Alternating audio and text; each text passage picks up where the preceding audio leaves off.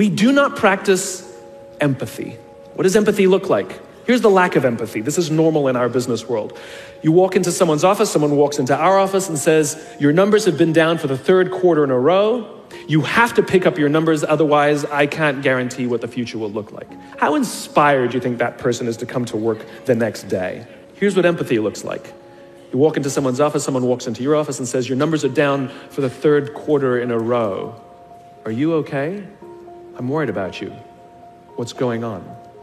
We all have performance issues. Maybe someone's kid is sick. Maybe they're having problems in their marriage. Maybe one of their parents is dying. We don't know what's going on in their lives. And of course, it will affect performance at work. Empathy is being concerned about the human being, not just their output. And we have to practice empathy.